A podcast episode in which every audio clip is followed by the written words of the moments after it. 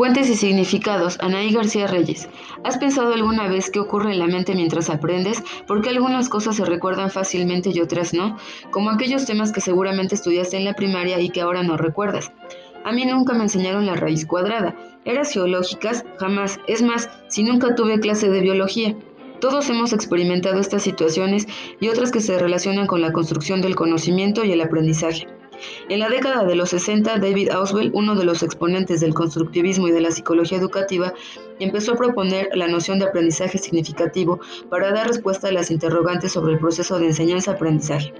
¿A qué se refiere el aprendizaje significativo?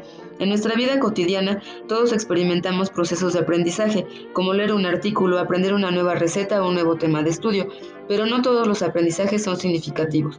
Estos se derivan de un proceso cognitivo más complejo.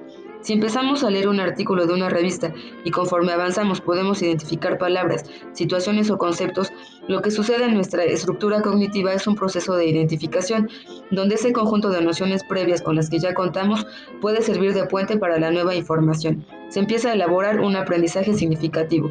Estas nociones previas se conocen como ideas ancla. De manera general, así ocurre el aprendizaje significativo, pero en realidad atraviesa por tres fases. Cuando se nos presenta un nuevo conocimiento, lo percibimos fracturado, intentamos rearmarlo, quizás memorizando o utilizando nociones similares ya registradas. Podemos llegar a elaborar un panorama muy general del nuevo conocimiento. En un segundo momento logramos encontrar más puentes y conexiones y adquirimos el manejo del conocimiento en otras áreas. Nuestro panorama se vuelve más profundo y esquemático. Finalmente logramos una comprensión total y un manejo casi automático y aplicable a varios contextos.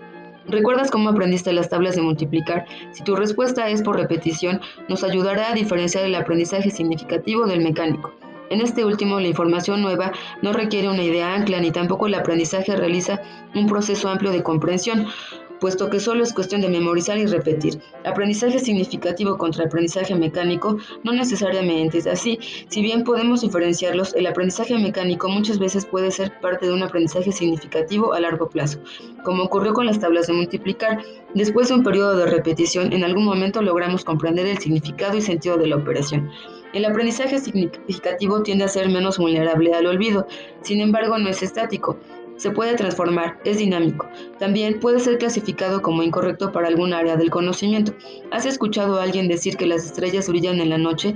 Este argumento en parte es verdadero y además puede estar anclado por alguna experiencia o noción previa y el sujeto logró atribuir significado.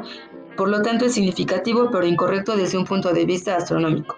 Para cerrar, cuando logramos discriminar, asociar y reorganizar la nueva información, otorgando significado tanto al conocimiento previo como al nuevo, el aprendizaje se vuelve significativo.